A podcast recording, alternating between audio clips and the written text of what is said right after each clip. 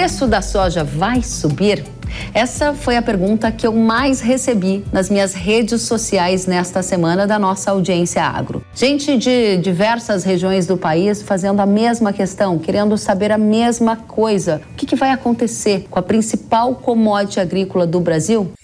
Para responder a esta pergunta e trazer os sinais do mercado, a gente convidou o César de Castro, consultor agro do Itaú BBA. César, seja muito bem-vindo. Obrigado, Kellen. Prazer falar com você. Muito obrigada pela companhia. E quem vai fazer a pergunta para você é o pessoal lá de casa. Vamos ver a pergunta que está na tela. Olha só. Ela veio da Isabelle Jardim. É isto? A Isabelle Jardim pergunta por que o preço da soja está despencando. Então a gente começa a conversa por aí. César, por que, que o preço preço da soja está caindo tanto, hein? Kellen, eu, também é a principal pergunta que eu tenho recebido, né? se a soja vai subir, por que está caindo tanto? Basicamente, sendo bem simplista aqui na resposta é porque a soma de Brasil e Argentina nesse ano, né, na produção de soja, é algo como próximo de 15 milhões de toneladas maior do que o ano anterior. Né? Vale dizer, lembrar que o ano anterior a Argentina colheu cerca de 25 milhões de toneladas de soja, foi muito afetado pela laninha. Esse ano é uma situação completamente diferente, eles devem vir bem. Isso mais que compensa a redução que a gente deve ter, especialmente no Mato Grosso, né, que estamos vendo. Então, é, basicamente é isso. Né? Não, não há um, um, um quadro de é, iminente desabastecimento de soja para o mundo e num ambiente de demanda, acho que um pouco também questionável, né? É, se é, os números de consumo que estão sendo previstos é, vão se concretizar. Eu, pessoalmente, sou otimista com, com a demanda chinesa, mas a questão da oferta é a principal resposta aqui, tá?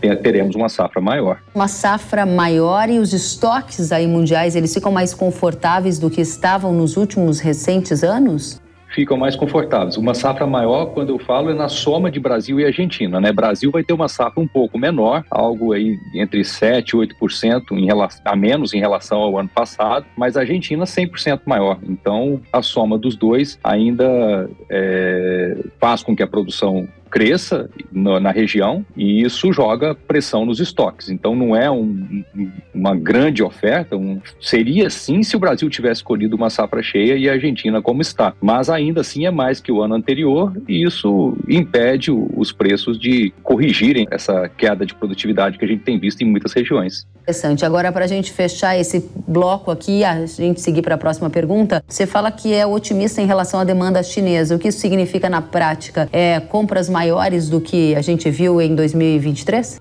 Acho que compras, é, sim, tem um viés para melhor, né, por se tratar é, de insumos para produção de proteínas animais, né, eles importam muita soja para produzir carne suína lá, o setor está muito, muito mal, então no relativo eu acho que preocupa sim, nós estamos é, vendo um momento difícil para a indústria de suínos lá e isso enseja um consumo é, talvez mais contido. Mas ainda assim, a suinocultura chinesa tem se transformado, tem se tecnificado e no final é, é mais consumo de, de farelo de soja. Então eu acho que sim, apesar das grandes incertezas é, pelas quais o mercado imobiliário chinês principalmente uhum. tem atravessado, isso não deve afetar a dinâmica de importação de alimentos. Então, acho que sim faz sentido seguirmos aqui é, otimistas com relação à importação. Muito bem, então está respondida a primeira pergunta, a gente vai para a próxima. É a clássica. O preço da soja vai subir? Essa é a pergunta enviada pela Michele. Responde para a gente, César. Vai subir o preço da soja?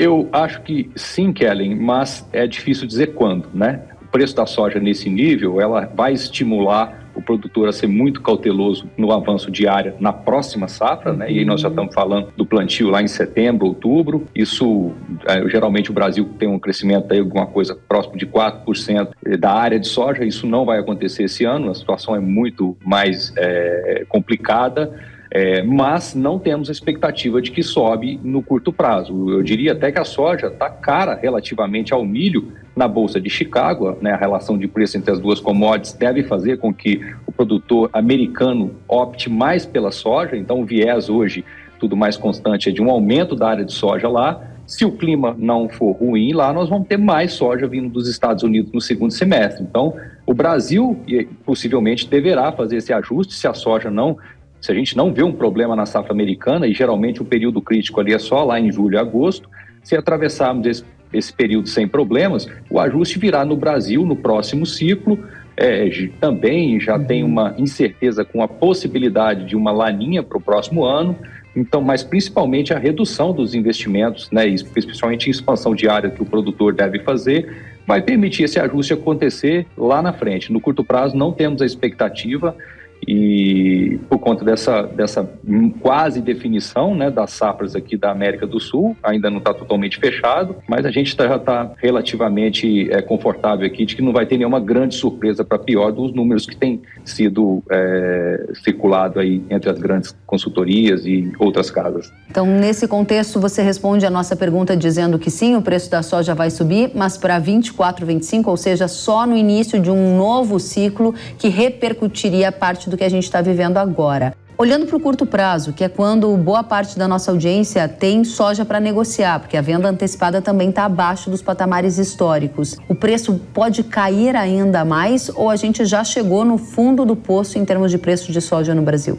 Não diria isso, Kellen. É muito difícil dizer isso, com cerca de 50% ainda da comercialização para acontecer, num período em que muitos produtores vão ter que negociar porque tem acertos para uhum. serem feitos, num momento em que os americanos vão plantar a sua safra com viés para mais soja e com possivelmente é, um conforto do relação por parte dos compradores com essa situação toda. Então, eu diria que a grande discussão ela não deveria estar em números de safra, em levantamentos de tamanho de safra, e sim na gestão de risco que o, uhum. o produtor rural deveria é, carregar como um, um aprendizado né, desse ciclo. Nos últimos três anos, com exceção do ano passado, os produtores viram né, uma combinação de problemas climáticos, pandemia, guerra, uhum. que fez com que a decisão de vender soja na frente, depois fosse bem sucedida. Os preços subiram, os custos estavam menores. Quem esperou para vender não se preocupou em travar preços,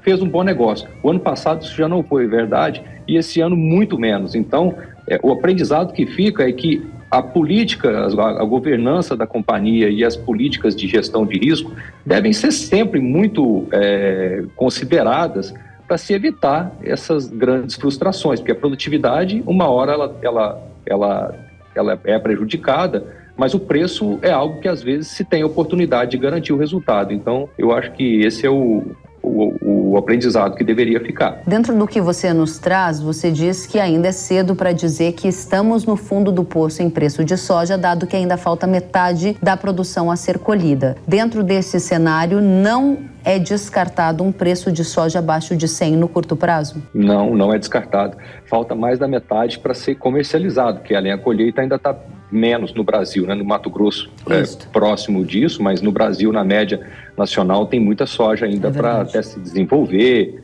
principalmente lá no Matopiba, que está indo muito bem, tem chovido bem, é, tem situações muito diferentes no Brasil esse ano, sem dúvida, uhum. mas tem um volume muito grande de soja ainda para ser entrar. colhida e comercializada. Se a uhum. gente imaginar que tudo isso vai acontecer nos próximos meses, é um momento de maior pressão. Isso está se refletindo nos prêmios, né, que estão muito negativos. Então, sem dúvida, é, é, um, é uma situação bem, bem complicada.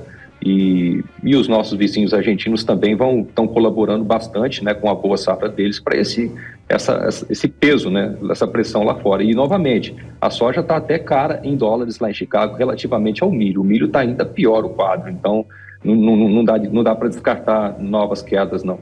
César, tem mais pergunta da audiência, vamos ver? Qual é o tamanho da safra de soja 23, 24 no Brasil? Essa pergunta é do Carlos e é interessante que o Carlos mandou essa pergunta e você há pouco comentava sobre isso. Muita gente foca no tamanho da safra, porque se essa safra for mais frustrada, César, há uma expectativa de que o preço possa reagir. Essa é uma situação que você já descartou? Exato, Kellen. Nós estamos trabalhando com 153 milhões de toneladas desde o final de dezembro. Né? No começo do mês a gente tinha um número bem maior, claro, não choveu, foi muito ruim, nós revisamos esse número. A grande maioria do, das, das, das, consultorias, órgãos é, governamentais, empresas externas, tem trabalhado com números ao redor de 150 Definitivamente eu, eu, não discutiria se for 150, alguma coisa assim, mas acho que é muito longe das estimativas bem menores que existem por uhum. aí. E, dito isso, não é aí que deveria estar a discussão, dado que há uma grande convergência em cima desses 150, teria que ser muito pior. esse assunto ele é muito estigmatizado, ele fica muito latente justamente pelo, pela, pela, pelo inconformismo né, de uma grande redução de produtividade sem reação de preços. Mas a verdade é que é, o, o, a soja está inserida num contexto de é, regiões, muitas regiões no Brasil e também América do Sul. Então, uhum.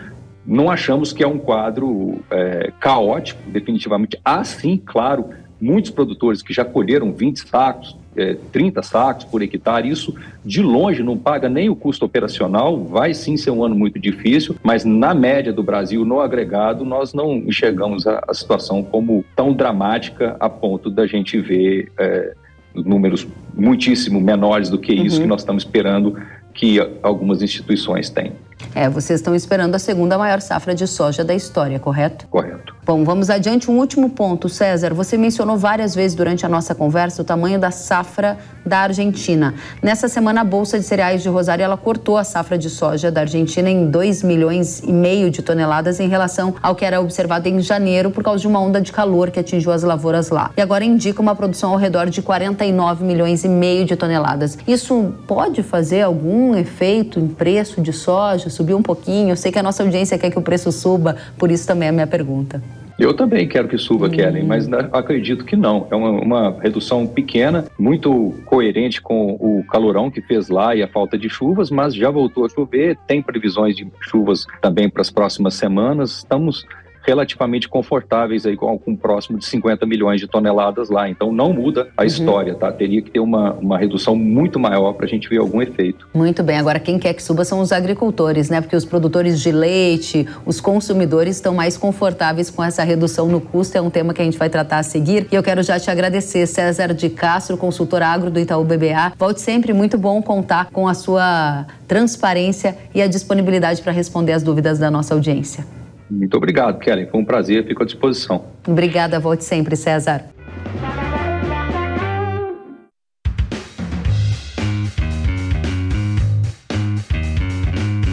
Que bom que você gostou da entrevista. Se quiser novas atualizações, siga kellen.severo no Instagram. Aproveite também para deixar o seu comentário neste episódio e avaliar o Kellen Severo Podcast na sua plataforma de áudio. Até a próxima!